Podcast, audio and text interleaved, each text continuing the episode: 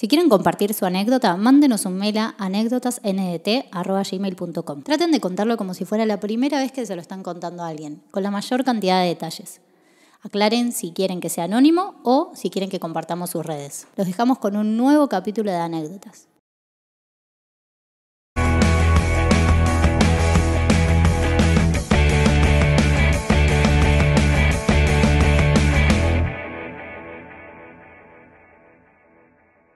Cristian, ¿qué onda? ¿Algo para decir? Es una un recorrido oscuro el de este personaje.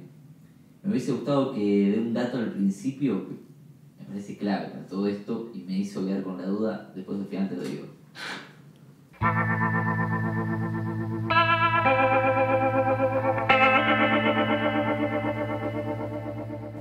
Anécdota enviada por Hernando Santos.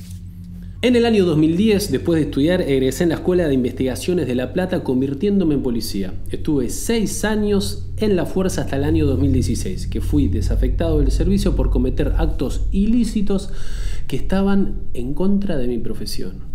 A la mierda. Fue un golpe muy duro para mí, ya que pasé de tener todo a no tener nada, y empecé a juntarme con un grupo de amigos que andaban en cualquiera. En ese momento me encontraba viviendo en Buenos Aires y un amigo mío, Axel, me dice, en la costa tengo una casa que mi mamá le dejó a mi exnovia en la cual confía mucho y se la estoy cuidando. ¿Qué te parece si nos vamos para la costa y vivimos ahí? Yo inmediatamente le dije que sí. Necesitaba recuperarme de lo que había pasado. Lo que no sabía es que las cosas se iban a poner feas. Me gusta, me gusta esto. Bueno, Juntamos la plata, preparamos los bolsos y sacamos los pasajes para la costa. Tomamos el micro de las 12 de la noche y llegamos como a las 7 horas de la mañana a la casa. La madre había dejado de casera a la ex de mi amigo porque tenían una muy buena relación y confiaba más en ella que en él, porque él era un desastre. Al tocar la puerta nadie salía. Se ve que la chica no estaba. Mi amigo estaba re loco, saltó la reja y sabía cómo entrar a la casa ya que vivió años pasados en esa casa con su mamá y su novia como una familia feliz. Al entrar por la ventana y pasar los bolsos, rompimos un vidrio de la ventana sin querer. Ni habíamos empezado a acomodar los bolsos y nos cayó la policía llamada por un vecino que había escuchado los ruidos. Mi amigo le explicó a la poli que él era el dueño de la casa y se fueron. Así empezó la travesía. Axel empezó a avisarle a todos sus amigos que volvió a la ciudad. La casa en poco tiempo pasó a ser un bardo. Corría libre el alcohol y las drogas. Todas las mañanas era la misma pelea de Axel con su novia, ya que la piba cuidaba la casa, estudiaba la tarde y de noche trabajaba cuidando a una señora y siempre al llegar tipo 10 de la mañana a la casa eran todos los días lo mismo, descontrol, fiesta, pelea, la policía y todo lo más turbio que uno se pueda imaginar.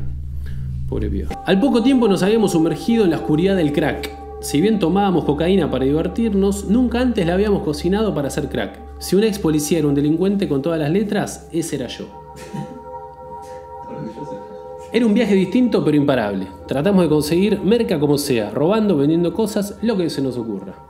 Cuando llegamos a la casa de mi amigo estaba totalmente amueblada con todos los chiches. Pero en poco tiempo no quedaba nada. Le vendimos completamente todo a un flete que venía todos los días con su camioneta y nos hacía ofertas por los muebles y nosotros la aceptábamos por chirolas. Era todo para las drogas. Obviamente el del flete feliz. Un día que teníamos una buena cantidad de plata fuimos al único tranza que nos bancaba. Porque ¿Cuál hincha pelota tenés que ser para que no te banquen los tranzas? Es como, che, no, no le venda ese. Tiene guita todo, pero es re hincha pelota. Ah, bueno, acá explica por qué. Porque habíamos robado y vuelto locos a todos los demás tranzas de la ciudad, boludo. Me encanta. Es Chabón. como la película de Richie, boludo. Sí, de Guy Ritchie. Todos los días estábamos de caravana y cuando no teníamos plata, la droga la conseguíamos igual como sea. Entonces no nos podían ni ver. Le compramos 10 gramos de merca esa noche, estamos en la casa. Axel con su exnovia, que lo seguía aguantando, dos amigos más y yo. Mi amigo era muy enfermo con la droga. Entonces, cuando pegamos los 10 gramos, empezó a decir que los muebles eran suyos y que pum y pam, quedándose con una gran cantidad de la merca él y solo dejándonos un poco a los demás. Se encerró en una pieza con su ex y mis dos amigos y yo nos quedamos en el comedor escabeando y drogándonos. Por más que le tocamos la puerta, él no quería abrir. Muy oscuro esto. Sí.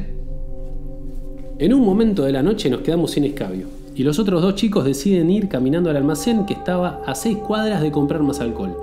Yo me quedé ya que me pegó medio perseguido y no quería salir. Teníamos muchos problemas en la calle. Recuerdo que me senté en el patiecito interno de la casa y estaba re mal por todo lo que me venía pasando. De pronto se abre la puerta de la pieza donde estaba Axel y sale su ex novia llorando. Me dice, Axel está mal, vení por favor, y se va corriendo a la calle. Yo pensé, la puta madre, ¿qué se mandó este pelotudo? Entro a la habitación y lo veo a Axel tirado, en un rincón llorando.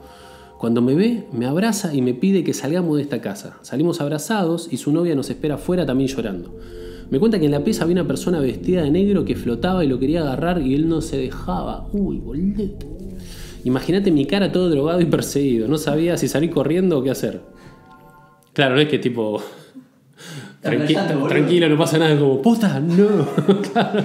¿El coco en esa casa? Sí, sí, sí, sí. sí. Totalmente existía ese fantasma.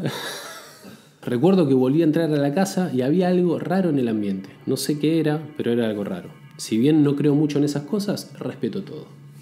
Busqué en la pieza, hasta debajo de la cama, pero no encontré nada. Volví a hablar con ellos, le pedí que me muestre la bolsa de merca y le quedaba muy poquito. Dije, este se encerró a fumársela toda y quedó viendo fantasmas. La cosa es que se le había pasado el efecto, pero igual seguía viendo a ese espectro que sobrevolaba por el piso. Llegaron los otros chicos a comprar alcohol. Le contamos lo que pasó y se cagaron de risa al principio, hasta que se dieron cuenta que Axel no jodía y estaba mal.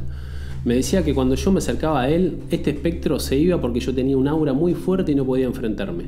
No se quería quedar solo, incluso vinieron curanderos a hacer rituales al tiempo, pero él lo seguía viendo. Mi amigo, con el que llegamos a la costa, con el que pasamos miles de cosas, se había vuelto loco. Uy, chabón. Hoy Axel está internado en la ciudad de Bahía Blanca en un centro psiquiátrico. Dice que noche por medio este espectro se le aparece sin dejar de molestarlo y haciendo que su vida ya no sea una vida disfrutable. En una de mis visitas los enfermeros me comentaron que algunas noches Axel grita mi nombre. Hernán, ayúdame, no me dejes que me haga nada, por favor. Después de esto me rescaté. Hoy estudio y trabajo, pero nunca me olvido del pasado.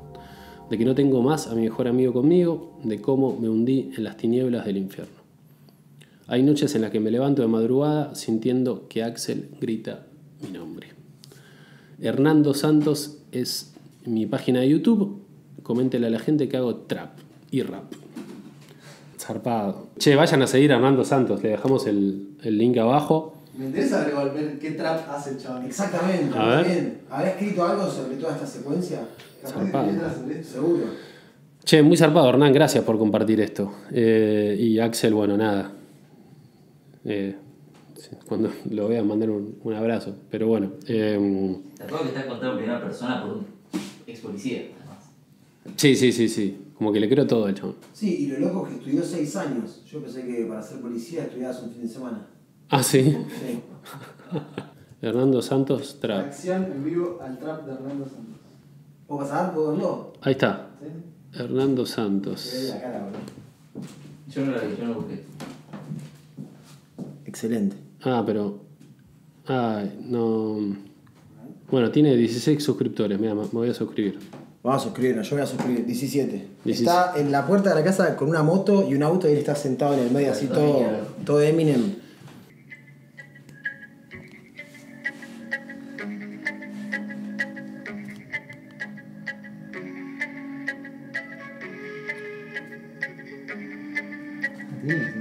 Dropealo, Hernán.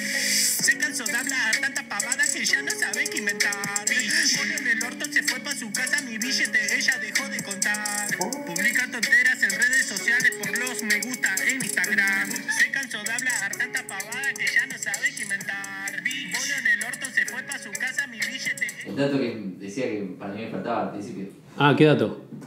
Que ¿por, qué lo, ¿Por qué lo sacaron de la fuerza? Me hizo Gustavo que Ah, la verdad. Ah, y alguna movida. Encima dice eh, Con drogas. Bueno, Sí, algo con drogas, seguro.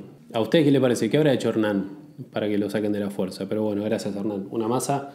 Vayan a seguirlo Hernán eh, y ojalá que te vaya bien con el, con el trap vieja. Y bueno, eso. Gente, manden sus anécdotas a anécdotasndt.gmail.com. Gracias Juanpito, gracias Cristi, gracias Conry, gracias por todo. Y bueno, nos vemos en un próximo capítulo de anécdotas. Buen domingo. Chau.